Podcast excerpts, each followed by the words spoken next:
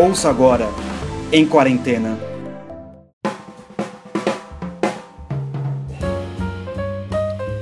Seja bem-vindo então a mais uma live aqui da nossa série sobre quadro de artes.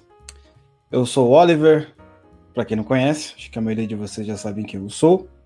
E nós estamos fazendo uma série aqui de quadro de artes, falando sobre uh, como nós chegamos na arte moderna, como nós chegamos no estado atual de coisas que nós vivemos, correto?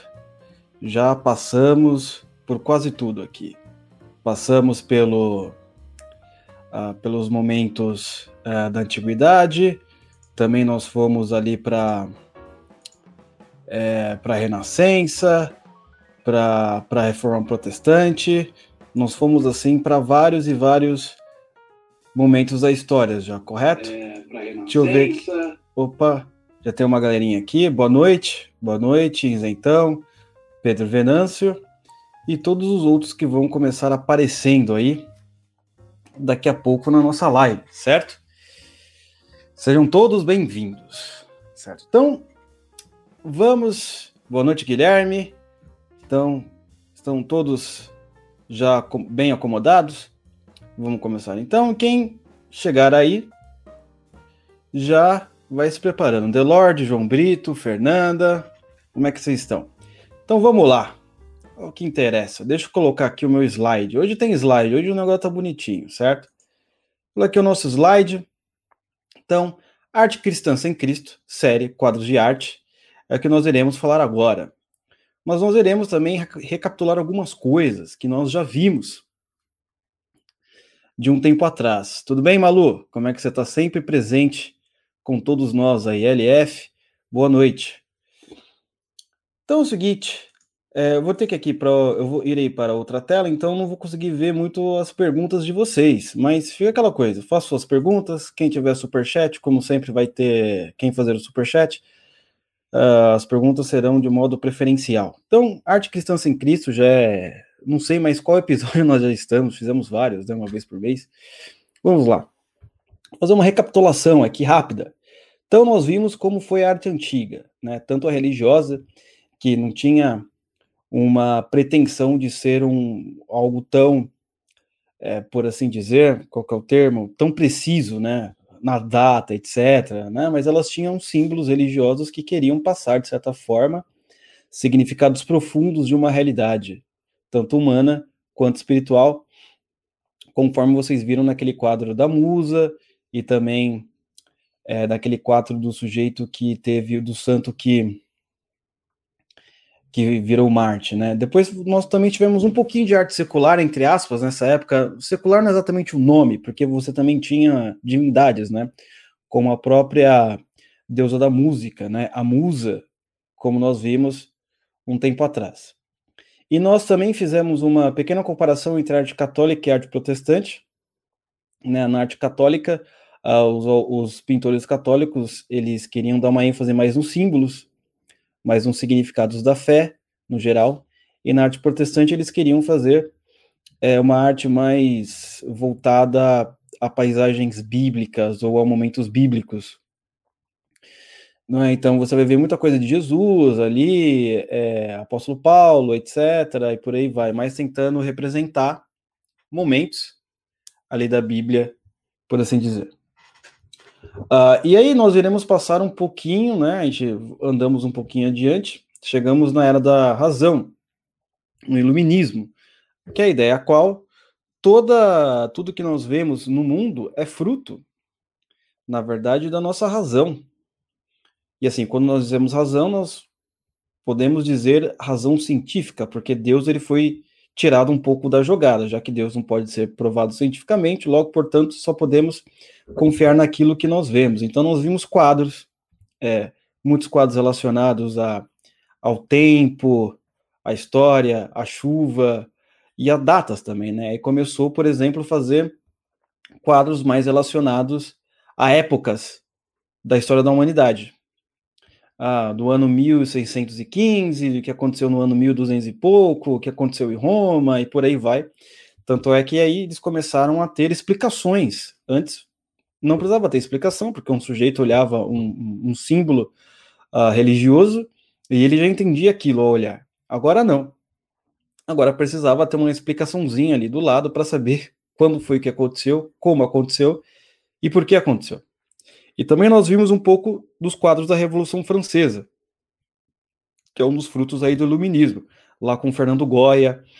É, e aí você, com, vocês perceberam como é que funciona a paisagem, não é? O céu tudo escuro, porque uh, Deus basicamente está fora da jogada. Agora é o homem que está sendo representado em toda a sua força, em toda sua inteligência e por aí vai.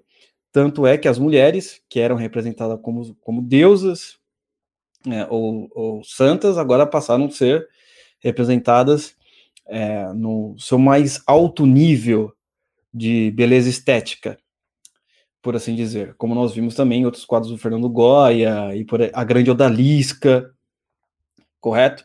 E nós já estamos chegando um pouco aqui na nossa era, né? Agora nós vamos ver alguns quadros do século XIX, mas antes é, é, legal a gente ver um pouco o que aconteceu nesse período com a arte cristã, porque os artistas cristãos eles também foram influenciados por essa uh, por esse movimento, eles não ficaram de fora. Tanto é que eu faço a pergunta: o que aconteceu com a arte cristã depois do iluminismo? Onde estavam os artistas cristãos? O que, que eles estavam fazendo, né? Então, os quadros eles acabaram perdendo, perdendo um pouco do seu significado religioso, a despeito de você ter é, ambientes religiosos, ambientes sacros é, e momentos é, religiosos representados no, nos quadros. Vocês vão entender quando vocês verem. É? Os valores também começaram a ser esquecidos e se tornaram relíquias do passado. Sabe aquela coisa? Não, uma coisa muito antigamente. Sabe quando vira uma história, tipo Senhor dos Anéis? Que é um negócio lá antigo, da era medieval, de qualquer coisa aí que está acontecendo. E aí também o porquê? Porque houve, de certa forma, uma, uma certa despreocupação dos cristãos relacionados à arte, porque eles estavam preocupados mais com a ortodoxia e o evangelismo, tanto evangelizar o novo mundo, você vai ver lá com as histórias do, do da América, né, os puritanos, todos aqueles movimentos uh, protestantes que acontecem por ali, aqui na América do Sul, com os jesuítas e por aí vai, ainda a formação, né? Estavam mais preocupados na evangelização e, enfim, toda essa treta que a gente já conhece entre católicos e protestantes e por aí vai. Então, meio que saiu um pouco de cena para dar mais ênfase à ortodoxia e à evangelização. E aí começa a surgir também uma coisa muito importante, que é a arte acadêmica, né? Ou a arte de salão né, os grandes quadros sendo exibidos, é, é, os salões reais pagando e investindo, em artista para fazer quadros, tanto para a burguesia quanto para grandes homens da época, né, reis, rainhas e por aí vai. Conforme eu falo aqui, vem a arte burguesa, começa a surgir esse cenário da arte burguesa, que vai ser representado muito histórias sentimentais, reis e pessoas importantes, e realidade comum do dia a dia, conforme nós iremos ver nos quadros de agora, certo? Então, vamos lá. É, ah, não, até tem mais uma, fra uma frase aqui que eu marquei. Ó. A arte de salão refletiu o espírito da burguesia. Tentava encobrir o fato de que os velhos valores haviam perdido sua influência. Ao mesmo tempo, seu modo de ver a realidade era positivista, pintando com a mesma precisão fotográfica aquilo que os olhos podiam ver. Então você vai ver os quadros assim com uma precisão fotográfica incrível. De uma maneira assim que nem se compara com aquilo que nós vimos. Né? Ele vai tentar, por que é importante a foto, com a precisão fotográfica? Porque é algo, não deixa de ser algo científico, de você tentar representar tudo aquilo que seus olhos conseguem ver, toda a realidade.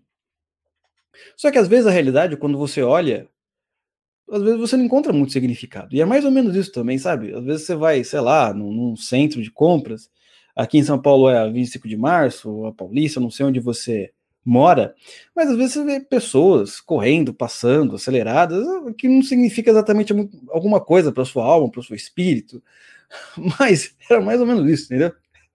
mais ou menos isso. A despeito da, da falta de, de sentido, você tinha uma qualidade técnica impressionante. fora do normal daquilo que até então tinha se criado, não é? Então vamos lá. Então, se você observar esse quadro, olha que interessante. Ele vai ter aqui, deixa, eu, deixa eu sair aqui para vocês verem o negócio mais full. Aqui, deixa eu colocar aqui, full screen out. Que interessante. Você vai ver que é um quadro representando né, as pessoas da época. Olha que beleza, assim, para artistas de, de, de, estética, ou do pessoal que faz roupas, que se faz moda. Olha, beleza para filme. Você olha isso daqui, você acha impressionante. Olha os detalhes. Olha como as pessoas são é, representadas. Olha o nível. Impressionante mesmo. Nada do que você, do que nós, nós vimos até então né, a qualidade disso daqui é um negócio fabuloso. No entanto, o que, que, é isso? É pessoas passando no momento X de uma época tal, algumas pessoas religiosas aqui, não é? Legal. Um momento bom, né? Até aí, puf, vamos ver outro, outro aqui. Né, o nome do artista é o Leis, né? Henri Leis. Também interessante, é uma, um momento, um, você vai ter aqui o, uma cidade atrás, uns, um pessoal aqui muito bem vestido, um pessoal sentado fazendo algumas coisinhas, mas, uf, legal. Alto nível técnico, sem sombra de dúvidas, é de encher os olhos de tamanha maestria, sem sombra de dúvidas. Aqui é uma coisa uh, maravilhosa, mas até aí ele não tem nenhum significado que ao olhar você já percebe. É um momento comum, rotineiro, do dia a dia desse pessoal que vivia nessa época ali, sei lá, jogando cricket. Nem sei se tinha cricket. Legal, impressionante. Olha isso daqui. Também um outro momento, do mesmo artista também, Alan Leis. Há uma família aqui, provavelmente, né? Com, com, você vai ver uns detalhes. Aqui a imagem está muito boa. não consegui achar essa imagem em alta resolução. Mas você vai ver que tem uns detalhes aqui muito legais em que o sujeito é, é preciso. Olha o nível aqui desse, desses, dessas prateleiras aqui, dessas velas, das roupas que cada um usava naquela época, correto? É impressionante mesmo, sem sombra de dúvidas, que ninguém questiona. O ambiente é assim, é o seu iPhone tirando uma foto 4K, se tivesse uma resolução maior aqui, correto? Então, assim, continuando, do mesmo artista. Agora, por exemplo, olha esse momento religioso. É? Essa é a parte muito interessante a gente verificar. Aquilo que eu falei para vocês, olha, é um momento, é um ambiente religioso, correto? Você vai ver é, uma mulher no centro, ajoelhada, não é? é, mais quatro pessoas atrás delas, dela, à direita, ajoelhada, é, um, uns padres aqui, ou coroinhas, né? Você vai ver um ambiente logo atrás, com detalhes da igreja. Até aqui tem uma imagem logo atrás, é, meio, é, meio é, já envelhecida. É, é realmente um negócio impressionante, de tirar o fôlego. A qualidade técnica quando você olha. Impressionante mesmo. Ainda você vai ter mais à direita, provavelmente lords e barões da época. Mas olha que interessante. Pensa nesse quadro. Você vai ver que você não tem um significado religioso tão explícito quanto era dos antigos. É apenas uma mulher rezando. Mas os símbolos mesmo, um crucifixo, né? alguma coisa que você consiga logo de cara reparar, não é algum símbolo cristão, etc. Não tem.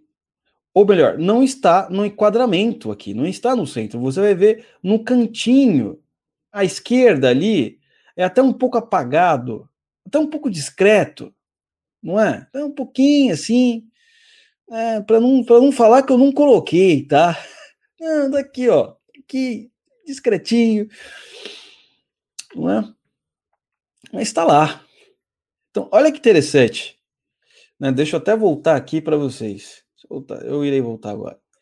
Então, o que, que nós vamos ter aí nesse quadro, nesse último quadro do Henry Laser? Eu, eu quis mostrar os outros dele para você ver que era nessa mesma pegada. Então você vai ter um nível técnico muito alto, você vai ter uma qualidade impressionante.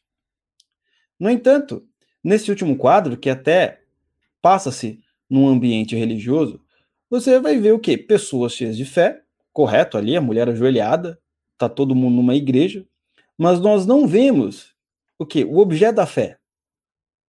O objeto da fé já não é, sim, tão relevante como seria em outros momentos. Correto? A cena cria uma atmosfera de tempos dourados, né? Como se fosse, não, mas é que é, já é um negócio muito antigo esse negócio de fé. Importante, tem que ter, tem que rezar, mas olha as outras coisas que tem aqui, né? Interessante, interessante. Né? Então, e também, quarto ponto, o crucifixo e o Cristo foram deixados fora do enquadramento. Não é mais. É a mulher, não é com todos os seus detalhes, uma mulher comum, certo? Antigamente, uma mulher, quando ela era representada, tinha todas aquelas qualidades divinas. Não importa se fosse divinamente cristã ou divinamente pagã. Não interessa.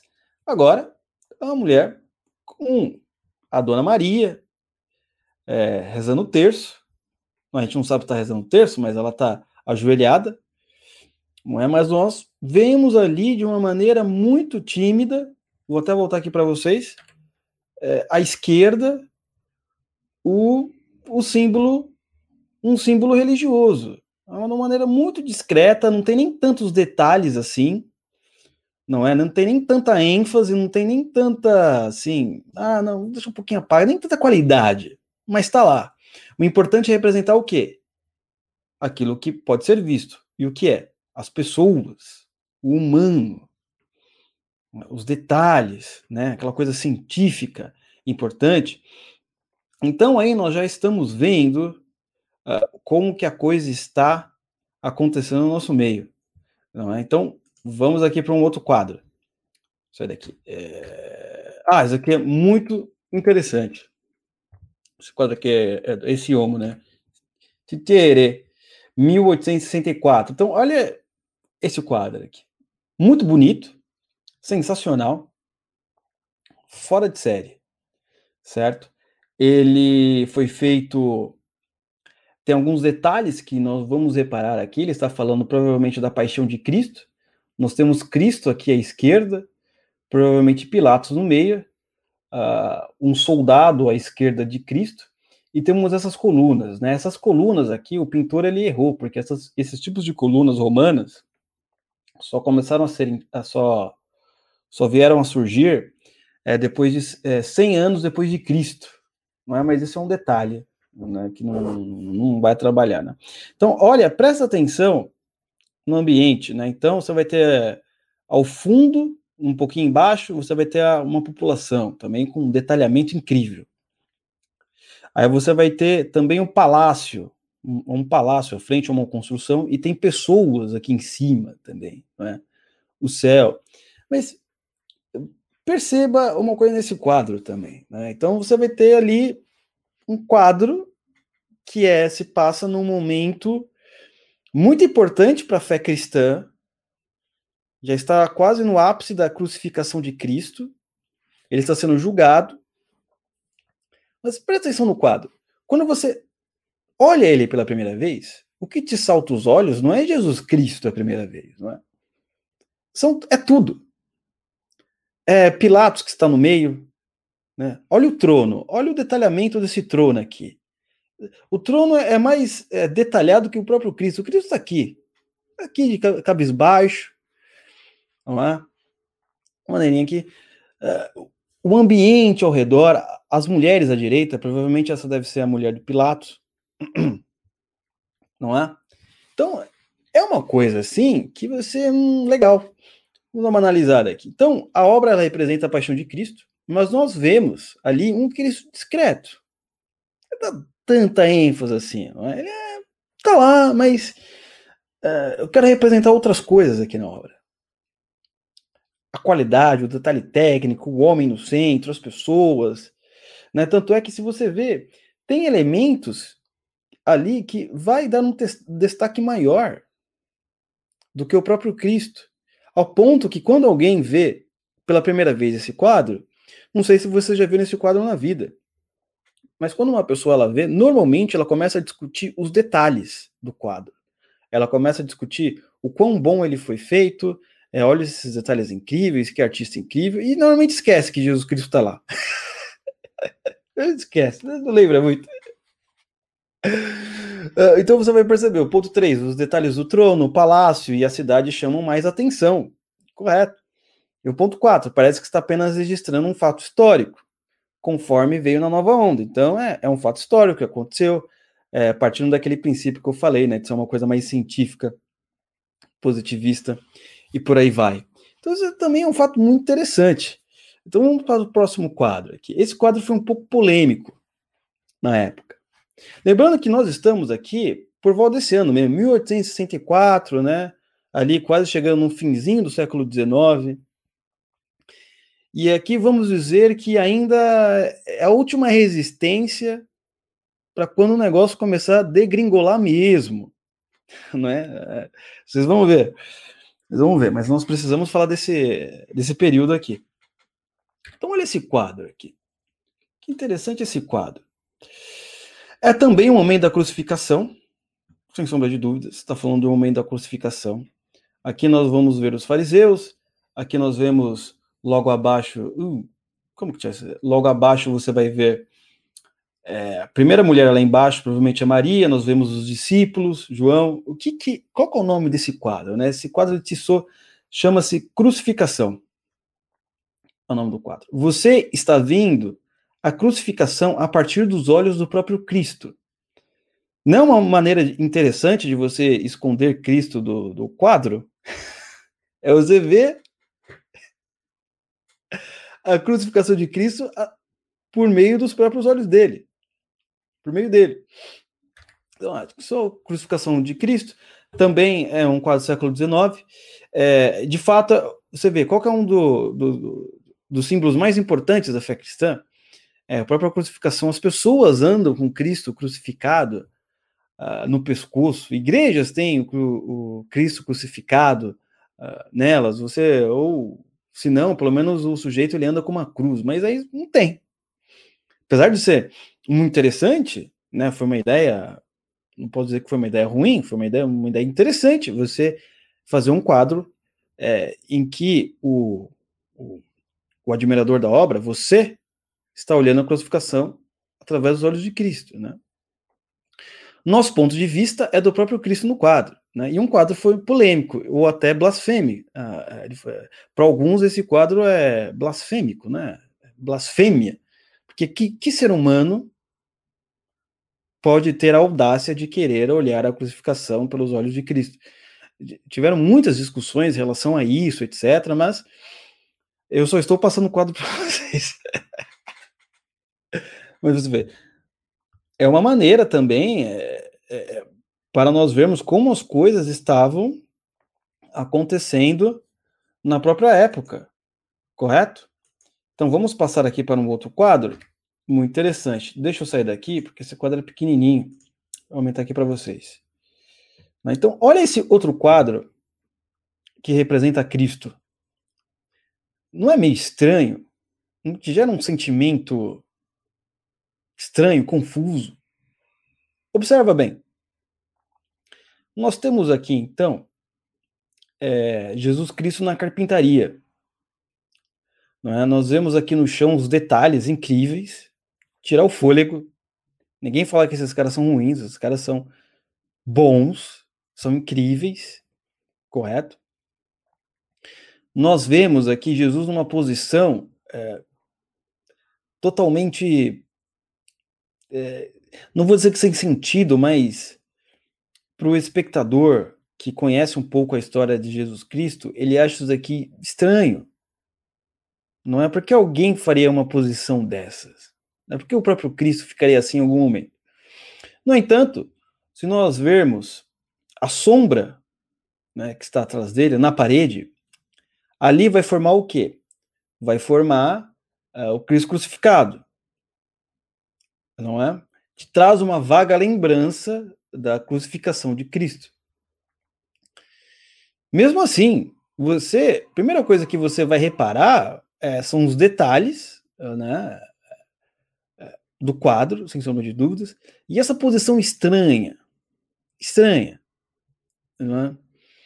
E depois você vai reparar, ah, é a sombra aqui, que o sujeito está querendo representar o Cristo crucificado, mas mesmo assim, você, a última coisa que você vai reparar aí é o Cristo crucificado. Na melhor das hipóteses.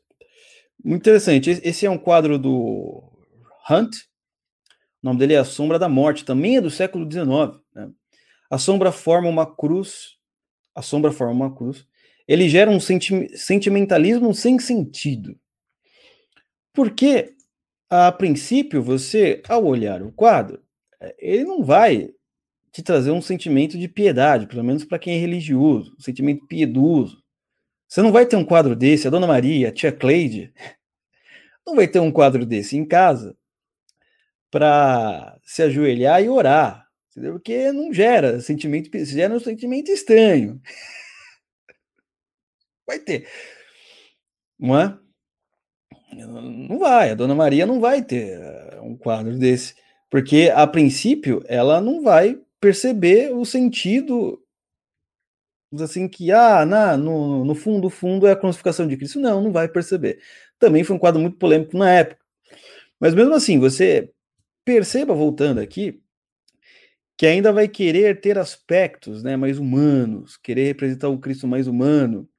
E aí também vai começar a é, desenhar Cristo. Não vou dizer que vai começar, mas pelo menos as, as as, os desenhos, né, as pinturas vão, vão tentar fazer um Cristo é, com, é, com uma com uma com uma ih, caramba, esqueci a palavra, mas com traços femininos, né, até um pouco delicado, até um pouquinho mais Nutella, entendeu? E esse, esse tipo de arte é o que normalmente que vigora, uh, menos no século XX, né? Esse tipo de arte que foi muitas vezes estampada na Bíblia, uh, no, nos, nos livros cristãos, né? Esse tipo de arte ele acabou vigorando na época. E até hoje, alguns lugares perduram bastante. Né? Se nós, nós podemos até fazer é, depois um, um, episódio só com quadros de Cristo durante a história, né? Só com pinturas de Cristo durante a história, né? Se eu não me engano, um dos primeiros quadros de Cristo é, são dos etíopes, etíopes, né? É o próprio Cristo Negro, para quem fala aí que que Jesus Cristo é só representado uh, por brancos, não. Você vai ter Cristo, Cristo Negro, feito lá em uh, antes de Judas perder as botas. É, o Cristo Negro, lá feito pelos etíopes, muito antigo. Se eu não me engano, é um dos primeiros, uma das primeiras representações de Cristo é, é o Cristo Negro. Né? Depois você vai ter é, o Cristo também oriental, né? feito por japoneses e chineses. E você vai ter várias, vários, vários quadros de Cristo. Mas a gente deixa isso para um mais específico, porque senão a gente não chega ao nosso fim. Mas olha, é realmente, conforme o Pedro falou aqui, parece algo que uh, da transe ou sob efeito de algo. É estranho mesmo. Não é? Mas essa é a ideia. Então, e se você reparar, por exemplo, vou dar um. Ah, não. Será que consigo dar um, um zoom? Não, não consigo dar um zoom, né? Então você perceba que eh, vai ter mais traços femininos aí. Que agora. Né? E ele vai gerar um sentimentalismo também, né? Conforme o próprio, o próprio Pedro Venâncio aí, ao ver este quadro, ele ficou, nossa, que estranho. É estranho mesmo. Mas então, a partir daí, nós iremos começar a ver, então, uma relação. Deixa eu voltar aqui. Pronto, voltei. Nós iremos começar a ver, então, uma relação, é, uma reação de pintores que começaram a não querer mais fazer isso, não querer mais fazer esse tipo de quadros detalhados, tão perfeitos, e aí vai começar a vir o sentimentalismo em excesso, é, o cubismo e por aí vai, que nós veremos na próxima. na próxima live, porque aí já vai começar mesmo os quadros próximos da Primeira Guerra Mundial, não é? Com a ideia da Revolução Industrial, com a ideia de que o homem é apenas uma máquina, certo? E aí a arte ela vai começar a pegar elementos que não é apenas é, o quadro, o papel, a tinta ali, não, vai pegar elementos da, vamos dizer assim, do cotidiano. Então o cara ele vai desenhar um banheiro e cola, literalmente cola é, um papel higiênico. Não, porque agora vamos representar as coisas. Aí o negócio começa a, a, a não sei se é piorar, né? Pode ser que sim, né? Piorar da, da, nas palavras de Roger Scruton, mas começa a tomar uma, uma forma assim que às vezes você não consegue nem entender mais o que significa. Para você já não faz mais sentido nenhum, certo, pessoal? Então, assim, quem tiver perguntas, faço agora. Se tiver, se puder deixar um super chat, deixe também. Não posso esquecer, esquecer de falar aqui do nosso Oliver Club. Nós já tivemos a última aula com o André Assi sobre uh, Sócrates, o nosso programa de, de, é, de formação cultural. Entre na nossa escola, certo? Você lerá os melhores livros. Como disse o próprio Sertinhan, do Vida Intelectual, você não tem que ler todos os livros do mundo. Você tem que ler os livros essenciais que todos leram. E lá nós estamos fazendo isso. Se você não ler, não tem problema, acompanhe as aulas. Se você ler, você vai acompanhar melhor. Lá tem uma relação de livros maravilhosos, certo? Que vai deixar você mais inteligente, mais bonito e mais preparado. O link está aqui olivertalk.com.br oliverclub, o link está na descrição. Correto? Irei ver se tem alguma pergunta aqui. Boa noite, boa noite. Parece estranho. É... Deixa eu ver aqui. Deixa eu ver aqui. Ah, ele está em uma posição de crucificado. Faltam as chagas. Boa, boa, tá vendo? Vinícius fez uma boa. Reparou bem, certo, Vinícius? Ele estava naquela posição de crucificado, sem a chaga. Conforme nós podemos ver aqui, deixa eu ver se eu consigo voltar aqui para esse esse momento aqui incrível, né? Então nós vemos ele aqui sem a chaga, totalmente crucificado, é, não, sem as chagas e numa posição de crucificado. Você pode até ver aqui o, o, joelho dele, né? Porque pelo que desenho, né? O, o Cristo ele sempre está com o joelho flexionado, correto? Marlinda, muito obrigado aí pelo pelo super chat. Uh, que bom que vocês abordam esses assuntos. Oh, obrigado, né? Então acho que é isso, né, pessoal? Ninguém é. A pessoa perguntou, acho que eu fui bem, então significa que ninguém está com mais dúvidas, certo? Nós também liberamos a aula para quem é membro aqui do YouTube, nós liberamos a primeira aula do. Deixa eu voltar aqui. A da vida intelectual. Pare de ser intelectual e comece a se tornar inteligente. Bem, muito importante, certo, pessoal? Então, muito obrigado. Hoje foi rápido, não falamos muitas coisas e nos, nós nos encontramos no próxima live, na próxima live, que nós iremos falar sobre Djamila Ribeiro, certo? E o seu livro que vendeu bastante, por sinal. É um pequeno manual antirracista. Muito obrigado e até a próxima. Fui.